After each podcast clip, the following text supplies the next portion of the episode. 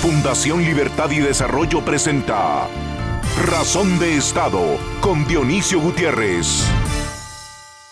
Si Guatemala tiene la oportunidad y la esperanza de alcanzar el desarrollo y el bienestar que solo ofrecen la libertad, la democracia y el Estado de Derecho, será porque los guatemaltecos, más que ponernos de acuerdo sobre nuestra historia y sus dramas, aprendimos de ella sus lecciones y corregimos sus errores.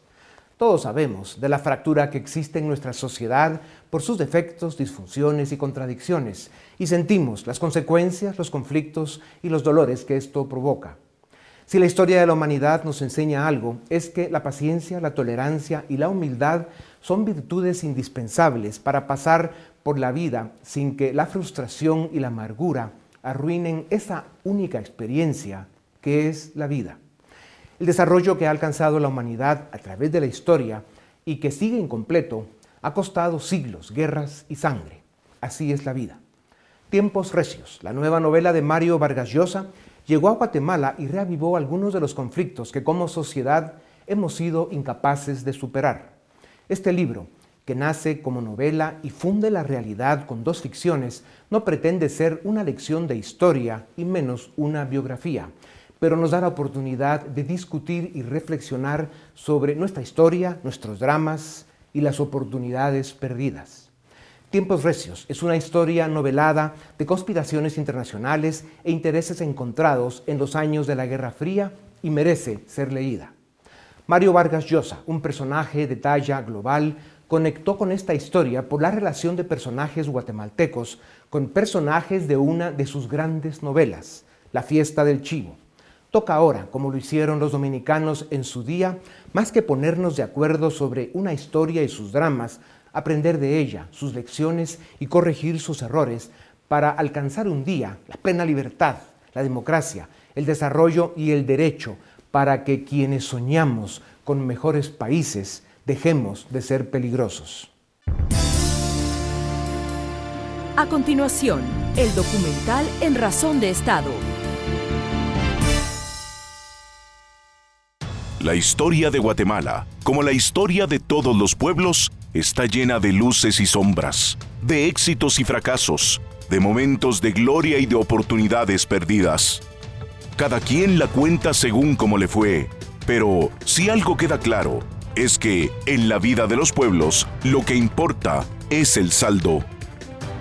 A Guatemala le faltan las glorias que producen las luces, los éxitos y las oportunidades bien aprovechadas para poder alcanzar la cima con la que aspiramos todos los guatemaltecos. Pero para esto, habrá que seguir trabajando duro y aprendiendo de nuestra historia. Mario Vargas Llosa, Premio Nobel de Literatura, con su más reciente novela, Tiempos Recios, nos ofrece una oportunidad para revisar, discutir y contrastar la historia, o mejor dicho, un episodio de nuestra historia, el cual, dicho sea, hasta el día de hoy, marca parte del debate político nacional y dibuja un alto porcentaje del conflicto ideológico del que, por unas o por otras, no salimos. Y se mantiene como una carga pesada e inalterable que evita que alcancemos los consensos mínimos suficientes para avanzar como nación. Tiempos Recios cuenta uno de los episodios más traumáticos y controvertibles de nuestra historia contemporánea, el derrocamiento de Jacobo Arbenz y el asesinato de su sucesor, Carlos Castillo Armas. Esta historia novelada se produce en medio de la Guerra Fría entre las grandes potencias de la época y con la amenaza inminente del comunismo.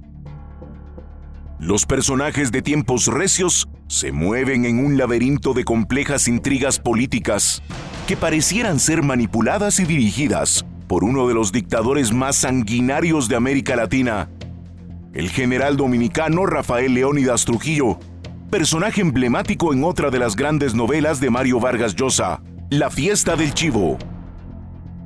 Tiempos Recios despierta una polémica que tiene décadas fragmentando a una sociedad históricamente polarizada y en la que todavía no hay consenso posible sobre casi nada.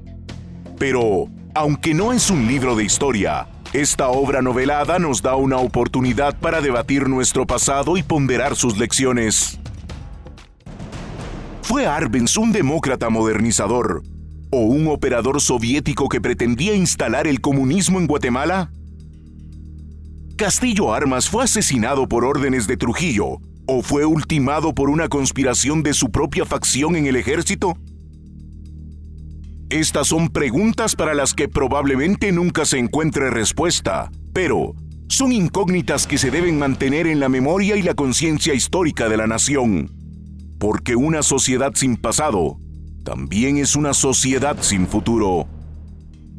Tiempos Recios es una novela que merece ser leída y que para bien o para mal coloca a Guatemala en la discusión internacional en un momento de conflictos y transformaciones vertiginosas, donde los focos del mundo están puestos sobre el futuro de la democracia.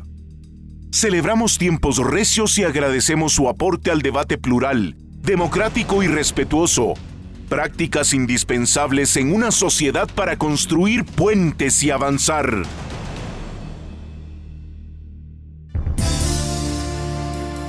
Continuación, una entrevista exclusiva en Razón de Estado.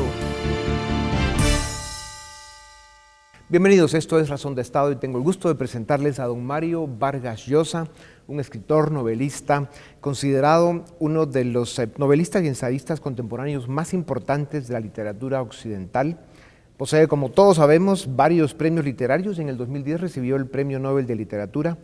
Posee varios doctorados honoris causa en universidades como Yale, Harvard, Oxford, la Sorbona. Y aquí en Guatemala recibió uno de la Universidad Francisco Marroquín con quien hoy, a raíz de esta hora, tiene un debate muy interesante. Y luego, por supuesto, es columnista del diario El País y bueno, no necesita más presentación. Mario, bienvenido a Guatemala. Pues muchas gracias. Bienvenido a Razón de Estado.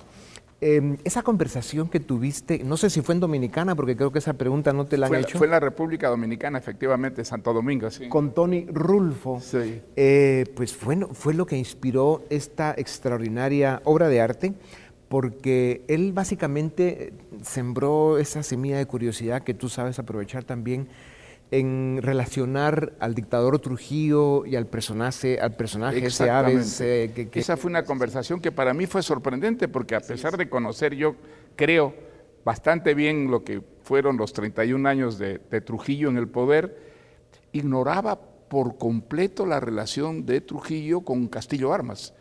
Y allí descubrí, bueno, yo me quedé con mucha curiosidad después de conversar con, Tony y vi que habían, efectivamente, que había muchas publicaciones de los últimos años en que se referían constantemente a la relación de Trujillo con Castillo Armas. Descubrí que Trujillo le había entregado dinero a, Castillo Armas, una vez 60 mil dólares, y luego, eh, no se conocen bien las cantidades, recibió dinero de Trujillo, que Trujillo le envió un barco cuando estaba él en Honduras preparando, digamos, la contrarrevolución, eh, y que le mandó un barco con armas, con parque, y aparentemente incluso hasta hombres, ¿no? Eh, bueno, pues esto me intrigó mucho.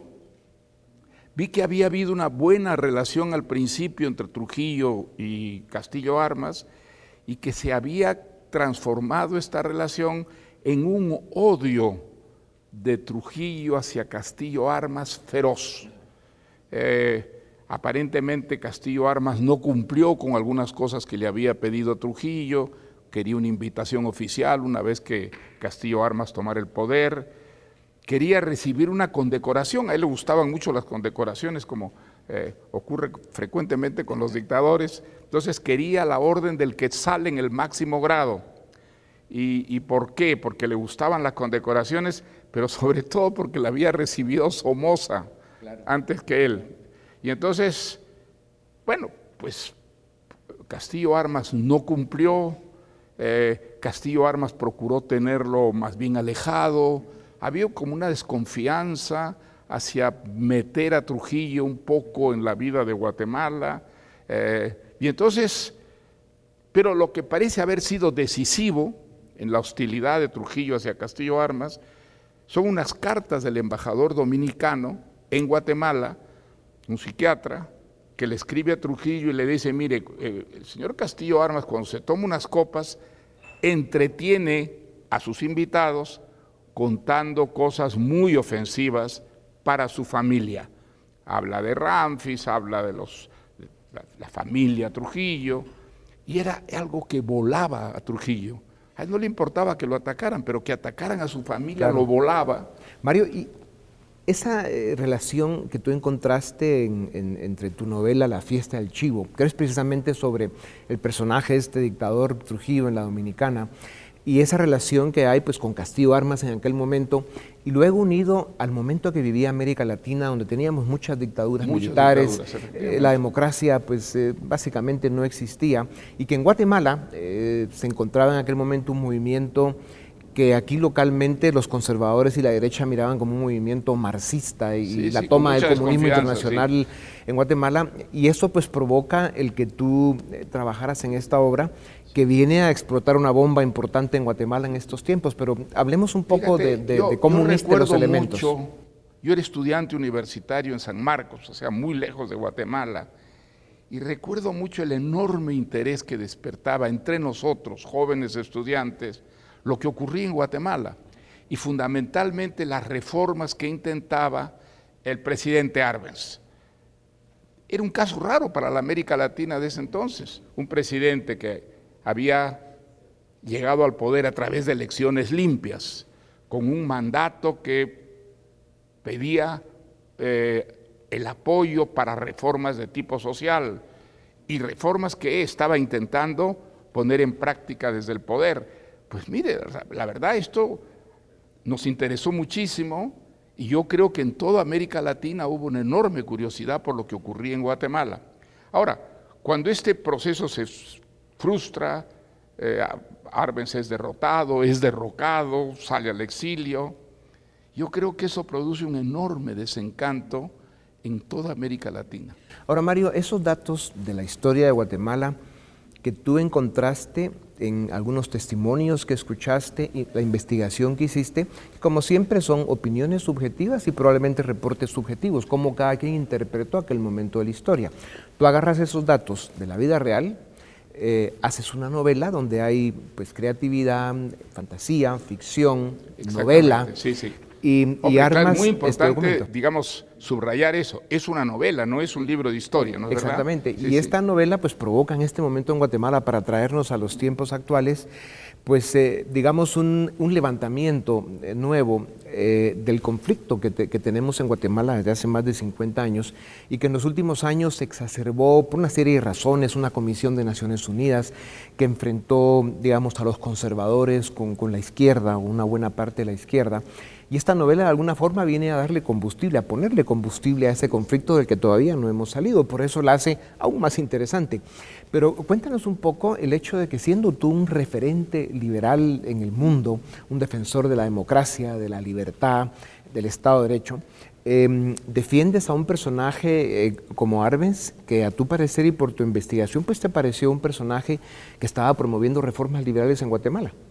Exactamente, mira, yo creo que quizá la, la, tragedia peor de Arbenz es que sean los comunistas los que han defendido su régimen los comunistas, la extrema izquierda. Yo creo que si algo desnaturaliza profundamente lo que fue la presidencia de Arbenz, es precisamente eso, de que una extrema izquierda que no es democrática, que por lo menos no era democrática, que, no quería la libertad, que quería, digamos, imponer, ¿no es cierto?, una, defendiera a Arbenz. Entonces, eso ha contribuido muchísimo a manchar de totalitarismo, de autoritarismo, un gobierno que fue profundamente democrático. La extrema izquierda te critica seriamente por esta novela, como lo están haciendo los conservadores. Bueno, quiere decir que estoy en la buena dirección. quiere decir que estoy en la buena dirección. Yo no soy comunista, yo no soy socialista, yo soy demócrata, soy un liberal. Y yo creo que los demócratas y los liberales tendríamos que reivindicar lo que significó eh, el presidente Arbenz y los esfuerzos que él hizo para modernizar la, sociedad guatemalteca. Su propuesta más polémica fue la reforma agraria. Por ejemplo, ese elemento... Pues mira, déjame decirte, yo he leído dos veces el proyecto de reforma agraria que aprobó el Congreso eh, guatemalteco. Ese proyecto es un proyecto capitalista, no es un proyecto socialista. Claro, la palabra, el eh, título quiere, quiere, quiere Arbenz nacionalizar la United Fruit Nunca, jamás. Quiere que la United Fruit pague impuestos, como pagan las empresas en Estados Unidos y en todos los países capitalistas democráticos del mundo. ¿no? Y él dice clarísimamente, incluso, es muy importante que la United, eh, que, la, que, la, que la United Fruit sirva de ejemplo y que nos traiga capitales y que vengan empresas a invertir en Guatemala. ¿no? Entonces, cuando, cuando él nacionaliza tierras, ¿qué nacionaliza? Las tierras baldías, es decir, las tierras que no tenían cosecha, que no eran utilizadas ¿Y para qué? Para repartirlas y se reparte pues entre medio millón de campesinos y se reparten cómo? En pequeñas unidades destinadas a ser empresas capitalistas, ¿no? Entonces, es, es, muy interesante, digamos, no es, no es verdad, no es cierto. Esa fue una fantasía, además inventada por un publicista que era un sobrino carnal de Sigmund Freud. Claro. Él, claro. él inventa claro. el caballo de Troya de la Unión Soviética Fíjate que la, la, Unión Soviética no tenía un solo ciudadano viviendo en, en, en, Guatemala. Arbenz había insistido muchísimo para que la constitución, la nueva constitución que regía este país, especificara clarísimamente que Guatemala no tendría relaciones diplomáticas claro. nunca con países comunistas, con países socialistas. O sea, y a pesar de eso que en, tú en dices... Qué, ¿En qué forma Arbenz quiso facilitar, digamos, la, la toma de Guatemala por la Unión Soviética. Claro. Es una pura fantasía. Y a pesar de eso que tú dices, eh, que usas datos de la historia y luego cómo tú los interpretaste, esto es una novela, no una biografía. Bueno, pero digamos que es una novela que está basada en muchos hechos históricos. Correcto.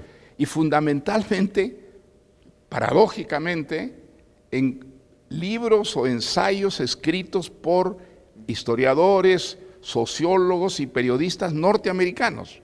¿Ah? Es muy interesante. Ellos tampoco creen que Arbenz fuera un comunista emboscado. Nunca lo fue.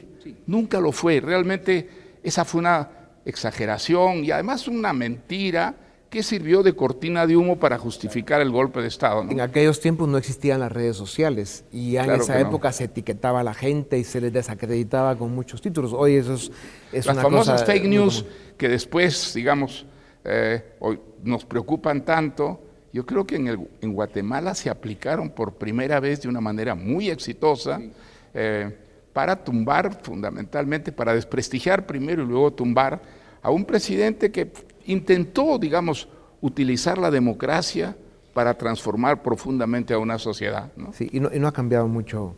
Aquí la cosa sigue complicada. Pero Mario, eh, en alguna parte de, de reflexiones para hacer esta novela, ¿hubo la intención de sacudir un poco a los conservadores, no solo de Guatemala, sino de América Latina, al provocar con, con una, digamos, tesis como la que tú presentas en, en la novela, basada en hechos reales, en historia, en opiniones de gente seria? Sin ninguna duda, sin ninguna duda, Dionisio, yo, yo creo que los conservadores nos han hecho mucho daño y, y nos han hecho mucho daño a, a gentes como tú y como yo, es decir, a que, que creemos en la democracia, que creemos que la democracia es el método, el sistema, si queremos salir del subdesarrollo, es ah, a través de la inversión, a través de empresarios privados. eh, ¿Lo has logrado ¿Cómo con mucho vamos éxito? nosotros a...? ¿Cómo? Has logrado con mucho éxito el provocar la discusión y, y luego el poner sobre la mesa del debate público, en muchas mesas, más de espero, las que espero que te sí, imaginas. ojalá, ojalá sea verdad. Y que por eso hay que Ojalá- recomendar que Ojalá la- haya ocurrido. Hay que recomendar que lean eh, Tiempos Recios porque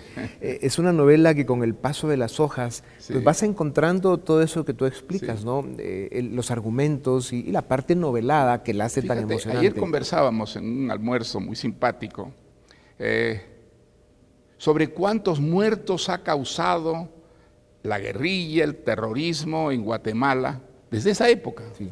Más de 200 mil. 260 mil. Bueno, 270 mil. Entre muertos y desaparecidos. Pues no, ¿no crees tú que si hubiera prosperado esa reforma agraria y esas medidas sociales que quería llevar a cabo eh, la presidencia de Arbenz, nos hubiéramos ahorrado esos 270 mil muertos que han resultado de las guerrillas, del disparate de los jóvenes que creían que yéndose a las montañas con un fusil iban a crear la sociedad perfecta. Hay que aclarar que el concepto de reforma agraria hoy en día planteado por una izquierda radical y obsoleta no tiene nada que ver con el proyecto de reforma agraria que se propuso en aquella época y por eso es que la palabra es polémica, pero, pero sin duda alguna la polarización que ha existido en Guatemala en las últimas cinco décadas, que ha ido cambiando de modalidad, modalidad pero sigue presente al día de hoy, nos hace mucho daño. Enorme daño. ¿Cómo, crees tú que se puede aliviar eh, ese nivel de polarización y que este libro y esta novela... Pues yo creo que es más fácil hoy en día, digamos, el comunismo está muerto, el comunismo no existe ya, digamos, este, hay algunos paisitos comunistas que son el mejor ejemplo de que ese no es el camino. Si uno quiere salir del subdesarrollo, si cree que hay una sociedad que sea humana, en la que haya diferencias que sean respetadas. Entonces, creo que es muy fácil para América Latina, o mucho más fácil hoy en día, cuando, que, en el pasado, cuando existía la idea del paraíso traído a la tierra, no es cierto, desde el cielo. Bueno, pues hoy día sabemos que ese paraíso no existe, eh, la Unión Soviética ha desaparecido, China, que era otro de los grandes países comunistas, se ha convertido en un país autoritario, pero capitalista. ¿no? Entonces, ¿qué es lo que queda del comunismo? Queda Cuba, queda Venezuela, queda Nicaragua. O sea, alguien quiere imitar esos países sensatamente creyendo que ese es el camino para... Es ridículo. Sin embargo, las grandes amenazas de hoy para América Latina eh, pues son obviamente la corrupción, el narcotráfico y el populismo, que sigue esos siendo son los grandes problemas que tiene la democracia. Y esos son problemas que tienen una solución, digamos, hay que enfrentarlos de una manera muy resuelta, muy enérgica, y para eso necesitamos tener democracias que no sean tan corrompidas como desgraciadamente pues son muchas democracias en, en América Latina. Pero fíjate, yo creo que hay un progreso entre una democracia corrompida frente a una dictadura, porque en una dictadura la, corrupción no sale a luz, la prensa no tiene libertad para poder mostrar aquello que anda mal. En cambio, en una democracia corrompida eso sale a la luz y muchas veces se encuentra en jueces que sean independientes, que sean valientes, que sean responsables, pues una, una solución, ¿no es verdad? Entonces, eh, yo soy más optimista hoy en día que en el pasado sobre el futuro de América Latina. Yo creo que hoy día sabemos que si queremos salir del subdesarrollo, no hay otro camino que la democracia. Y que la democracia, pues, tiene que curarse de esas enfermedades que arrastra hace muchísimo tiempo, el populismo, la corrupción, el supremacismo, en fin, ya sabemos cuáles son los problemas de las democracias. Mario, y ese optimismo viniendo de ti eh, tiene un peso específico importante porque pues has vivido la historia de América Latina muy de cerca, la has estudiado, has escrito sobre ella. Y el hecho de que tú nos hagas reflexionar sobre que al final del día el proceso eh, de la vida y el paso del tiempo sí nos ha ido ayudando a evolucionar y que si bien pasamos de las dictaduras a estas democracias imperfectas y muchas veces corruptas, digamos, podemos decir que no vamos en el camino tan equivocado, porque cada día se expone más esta realidad y se buscan democracias liberales. Yo creo que estamos en el buen camino, digamos, ah, la democracia es el camino, ahora hay que perfeccionar nuestras democracias, muchas de ellas pues están profundamente afectadas por la corrupción, ¿no? Eh, y ese es un problema absolutamente mayor, porque una democracia corrupta no funciona como, como una verdadera democracia. ¿no? Mario, y para terminar y, recomendar de verdad que, la gente, eh, los ciudadanos, especialmente de América Latina y del mundo, lean eh, esta novela Tiempos Recios, porque lo importante es que no les cuenten, sino que realmente la analicen y hagan esa relación que hay con estos datos históricos que conseguiste y la forma pues tan especial que tienes tú para novelar la realidad y, se van a dar cuenta de la calidad de esta novela. Y luego, eh, para terminar, Mario, eh, ¿la piensas traducir a algún otro idioma aparte del español? Pues no ha salido todavía ninguna traducción, pero sí, he firmado varios contratos de traducción, sí. Eso es una buena noticia. Sí, sí. Claro, porque para bien o para mal pone a Guatemala en el mapa de, otras lenguas y otras culturas. Sí. Y sobre todo... Pues mira, yo creo que los guatemaltecos tienen que sentirse muy orgullosos. en una época en que había dictaduras en América Latina de un confín a otro confín. Guatemala dio un ejemplo de civilización, una verdadera democracia, elecciones auténticas y un presidente que intentó hacer reformas dentro de esa legalidad, dentro de esa libertad que garantiza la democracia. Por eso es que esto concitó la gran atención, curiosidad del resto de América Latina, así como el golpe de, Castillo Armas, la contrarrevolución, pues que triunfa con el apoyo de, la CIA, eh, provoca un desencanto enorme en toda América Latina y empuja, yo creo que a miles de jóvenes latinoamericanos, a la idea absurda, disparatada, de que la única forma de conseguir salir de su desarrollo es mediante el fusil, yéndose, digamos, a la montaña. ¿Y eso de qué sirvió?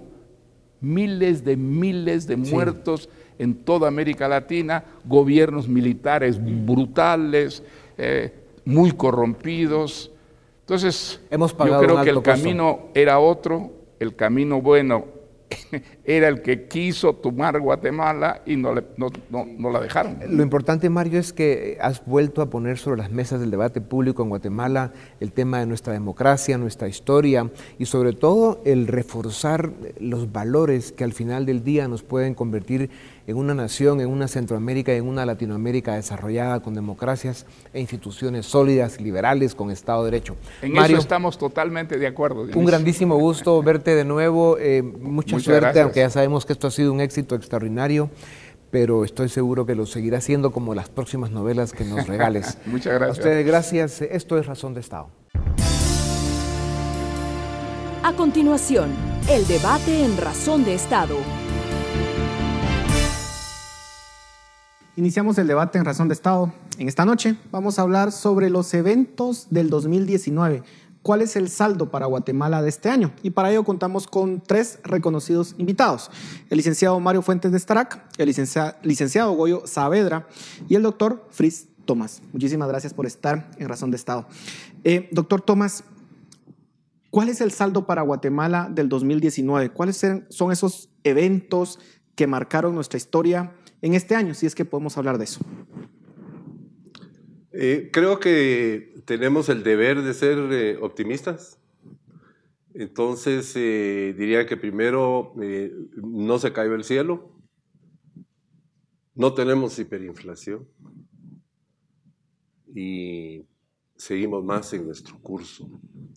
Tuvimos algunos de los eventos, algunos de los eventos que marcaron el 2019, creo que definitivamente estarían las elecciones que se lograron realizar con algunos brincos y contratiempos que causaron alguna desconfianza y alguna duda, y es una lástima que eso haya ocurrido, y esas dudas y desconfianza eh, se dieron incluso antes de que fuera propiamente eh, el evento electoral. Y luego tenemos eh, algunas de las eh, decisiones y resoluciones de las Cortes, en particular de la Corte de Constitucionalidad, que creo yo que, le provocaron problemas importantes a la institucionalidad del país. otra cosa que no mencioné, no sé si es buena, cuando dije que no se había caído el cielo es que por lo menos no tenemos eh, nuevos impuestos. Yo diría que en balance fue un año en el que seguimos volando a una altura muy baja, eh, cumpliendo con la regla de entre 3 y 4, que es que tenemos crecimiento económico entre 3 y 4 y tenemos inflación entre 3 y 4 y que con eso no vamos a ningún lado. Pero los dos eventos, creo, o las dos, las dos cosas sobresalientes son una, las eh, elecciones y cómo esto se desarrolló, y segundo, el estira y encoge con algunas de las decisiones de la Corte de Constitucionalidad y, como ya no tengo tiempo, algunas cosas que ocurrieron en el Congreso. Eh, y, precisamente sobre eso iba, eh, licenciado Fuentes de Starac, el Congreso, tenemos un Congreso sumamente desprestigiado, eh, vemos el show que ha armado en las últimas semanas, vemos cómo han tomado decisiones que han significado el repudio de la población. ¿Cuál es el saldo del Congreso? Eh, el saldo de todos los congresos, desde que yo tengo memoria, es negativo. O sea, el, Congreso eh, naturalmente tiene un desgaste durante el, respectivo periodo eh, institucional. Bueno, pero este Congreso en particular tuvo una escena en la cual muchísimos ciudadanos básicamente los tuvieron encerrados durante varias horas porque hicieron una legislación que dejaba básicamente libres a muchos criminales o no. Por ejemplo, eso creo que es algo bien importante de recalcar. Bueno, las últimas, las últimas eh, eh, leyes que, que, se han aprobado, por ejemplo, la ley de, de, eh, aceptación de cargos, que al final se distorsionó totalmente a cómo era el proyecto original. hubo también tira y encoge con esta ley de simplificación tributaria que genera privilegios para determinados sectores. Em, y también el tema del presupuesto, estuvieron ahí discutiendo, finalmente no se aprobó el presupuesto, yo creo que mejor que no se haya aprobado porque se quería incrementar todavía más Darle el, déficit, el déficit presupuestario que ya es, eh, eh, va, a ser enorme porque se, se prevé una recaudación de impuestos de, de 60 millardos y el presupuesto es eh, por, por, por, más o menos aproximadamente 90 millardos.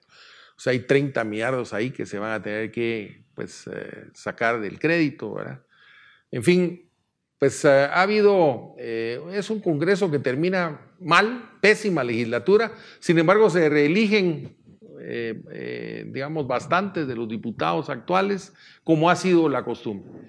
Pero eh, yo le digo pues que los congresos han tenido, yo recuerdo el congreso, por ejemplo, de la, de, la época de la depuración, se depuró el Congreso de la República en el año 93-94, se tuvo que, se les expulsó a los señores diputados porque era insoportable y, y, vino una nueva legislatura, esa nueva legislatura pues estuvo un poco mejor, pero después volvimos a caer en lo mismo. El problema es los políticos realmente en Guatemala eh, le deben mucho al país. Y, esos políticos pues son los mismos, se siguen reciclando, eh, reciclando y van para el nuevo Congreso. ¿Lo que tenemos es un fracaso del sistema político o no, Sí, definitivamente es un fracaso del sistema político y lo que encontramos es digamos, eh, las mismas, el, síntoma de un 2015 donde la ciudadanía lo que tomó fue indignación eh, y en la ausencia de focos concretos de esperanza y de identificar cómo mejorar un sistema político, cómo aclarar la situación para generar mejores libertades y libertades más sólidas del sistema hacia los derechos de los ciudadanos, eh, vemos una descomposición que lo que encontró en 2019 es el resabio de malas reformas, de instituciones débiles, lo que alguna vez fue la credibilidad del Tribunal Supremo Electoral eh, con las reformas eh, de 2016, lo que vimos es una mala implementación de esas reformas y entonces la crisis termina por eh, llevarse de largo esa credibilidad del, Tribunal Supremo Electoral y generando una, una, elección con muchas dudas.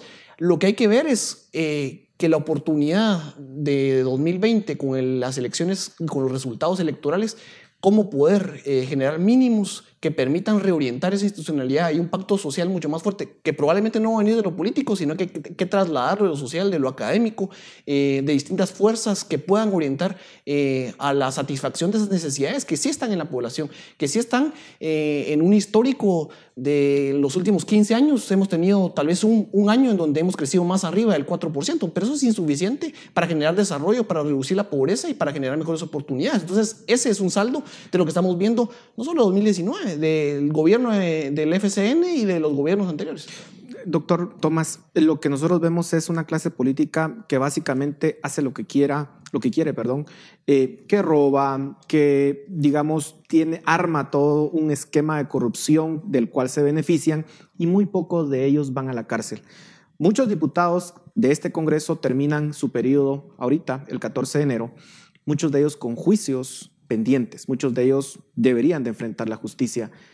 ¿Es eso lo que deberíamos de esperar como mínimo los guatemaltecos después del desastre que significó este Congreso o no? Bueno, eh, recordando un poco lo que mencionó Mario hace un momento, eh, yo creo que es, es, difícil encontrar en un país donde las personas estén verdaderamente satisfechas con sus autoridades políticas, ya no digamos con sus organismos eh, legislativos. Pero los niveles de corrupción aquí son no, no, no, no, ofensivos. no, solo los niveles de corrupción, sino eh, creo que lo que nos tenemos que lo, que nos tenemos que preguntar es ¿por qué es que los peores llegan arriba? Es decir, eh, hay algunas excepciones, hay algunas excepciones, al menos de diputados que yo conozco y diría que tal es más de, más de un par, pero eh, necesitamos cuestionarnos qué es lo que tenemos que hacer para tener a mejores, eh, mejores personas ahí y mejores reglas para las personas que están ahí. Eh, y una distinción entre lo que es ley y lo que es legislación. Es decir, cuál es la ocupación del, del, Congreso, qué es lo que debería de estar haciendo el Congreso, cómo tenemos una agenda legislativa eh, donde podemos visualizar, por lo menos durante los próximos dos años, qué es lo que se pretende hacer, qué es lo que se quiere alcanzar y trabajar sobre eso. Pero parte de ese proceso no cree que es importante que estos diputados que lo han hecho muy mal enfrenten la justicia, garantizando su debido ah, proceso y todo lo que sea. Eso, eso, absolutamente, eso absolutamente, eso es eh, innegable. Eh, es decir, hay, hay que hacer mucha limpieza, hay que hacer mucha limpieza, pero eso no va a ser suficiente, Pablo. Es decir, eso no es suficiente. Hay que reformar. Tenemos, hay que reformar, pero además de reformar, hay que tener planteamientos concretos sobre qué se va a hacer y a dónde vamos. Y preguntarnos quiénes son los grupos y las personas que están generando proyectos de ley. Porque tenemos muchas instancias en las que lo que se conoce es porque ese es el único proyecto que hay. Aquí el colega acaba de hacer mención de las... Eh, eh, eh, reformas a la ley electoral y de partidos políticos. ¿Por qué se aprobó esa ley electoral de partidos políticos? Porque ese es el proyecto que había. Una ley pésima, malísima. Él dijo que no se había implementado bien. Qué bueno, una ley malísima, pésima, pero es la única opción que había. Mm. Y entonces tenemos muchas instancias eh, de ese tipo. Pero, ¿qué es lo que está pasando? Muchas personas no quieren involucrarse en política, lo ven como algo en lo cual no les interesa o es mucho riesgo. Yo te diría que en el caso en el que yo te estoy hablando hay, hay eh, mucha responsabilidad para repartirla y yo a eso ni siquiera le llamaría involucrarse en política, llamaría involucrarse en generar proyectos, generar proyectos de ley, es decir, ir más allá de generar ideas y de hablar de ideas y generar concretamente, voy a tomar el 30, 10 segundos más, y generar proyectos de ley donde cuando se está buscando solución a algún problema, no se toma eso porque es lo que está ahí, que lo generó alguna ONG, que lo copió de un proyecto que hizo algún académico en España hace 14 años, sino que hay esta opción y esta opción que tenemos para resolver estos problemas y vamos a debatir sobre eso. De acuerdo. Eh, licenciado Fuentes, el Congreso obviamente tiene ese desgaste, pero hablemos del Ejecutivo. ¿Cuál es el saldo de un gobierno que está por terminar, que le faltan días, eh, con un presidente que tiene unos niveles de popularidad muy bajos y que será recordado en la historia, eh, ya lo veremos, digamos, si bien o mal? ¿Cuál es ese saldo? Mire, también lo mismo un poquito, pues los gobiernos también terminan igual, ¿verdad? Eh, yo recuerdo, eh, todavía tengo memoria de que eh, el gobierno, por ejemplo, de Colón terminó con un 3% de popularidad. Bueno, uno de los peores gobiernos que ha tenido este país, lo cual es muy merecido, digamos. Por eso, pero digamos, bueno, terminó con ese saldo, ¿verdad? totalmente negativo, pero todos los gobiernos han terminado con ese saldo. De, recuerdo a Portillo, recuerdo hacer eso. Con niveles de corrupción muy grandes. Terminaron eh, verdaderamente en la lona y es más, sus partidos perdieron la posibilidad de, eh, una reelección. Así que, eh, bueno, este gobierno está terminando en trapos de cucaracha, ¿verdad? ¿Por qué? Porque las expectativas que se tenían eran mucho mayores a lo que efectivamente logró. Además, tuvieron, tuvo desgastes ¿verdad? Durante, durante su periodo, por ejemplo, el desgaste de la confrontación con, con la CICIG, em, eh, digamos, todo eso contribuyó, digamos, a, un desgaste del, del mismo gobierno. Eh, el nuevo gobierno entra con grandes expectativas, grandes esperanzas, ¿verdad? Y mire, eh, pues esperamos todos, como dice Fritz, eh, con optimismo, porque ese sí es un deber, ¿verdad? Tener ese optimismo y no perder la esperanza de que la situación pues va, va, va a mejorar, ¿verdad? Pero eh, usted mencionaba algo que es importante, usted decía el sistema. El sistema, eh, y yo creo que lo que tenemos que fortalecer es precisamente el sistema y no estar pensando en personas. El sistema, por ejemplo, Fritz decía, un, un, tema aquí no, no, hemos tenido, digamos, una, una hiperinflación como la que tienen otros países. Mire el Venezuela, mire la Argentina, en situaciones tremendas. ¿Qué pasó? Se mejoró el sistema. ¿Cuándo fue? Con la reforma constitucional del año 1994. Y que se le prohibió al Banco Central que le prestara dinero al gobierno. Y entonces dejó de funcionar la, la maquinita de dinero.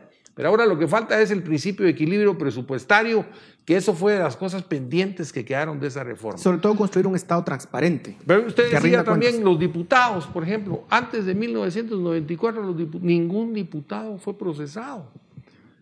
1994 el antejuicio de los diputados ya no lo conoció el Congreso, sino que lo conoció la Corte Suprema de Justicia. Bueno, ahora tenemos encauzamiento de diputados, ¿verdad? Porque han cometido delitos, digamos, en el, en el desempeño de sus Un siguiente paso podría ser simplemente quitar el derecho Entonces, miren lo que es, digamos, ir verdaderamente fortaleciendo el sistema eh, de legalidad en nuestro país, el, el Estado de Derecho.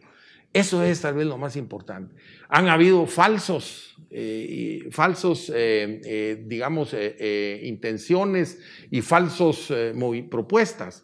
Por ejemplo, lo tenemos en el año 2016, una pésima reforma de la ley electoral, una pésima ley de carrera judicial. ¿Verdad? Que, que, está mejor la ley anterior, mire todo lo que ha causado. ¿verdad?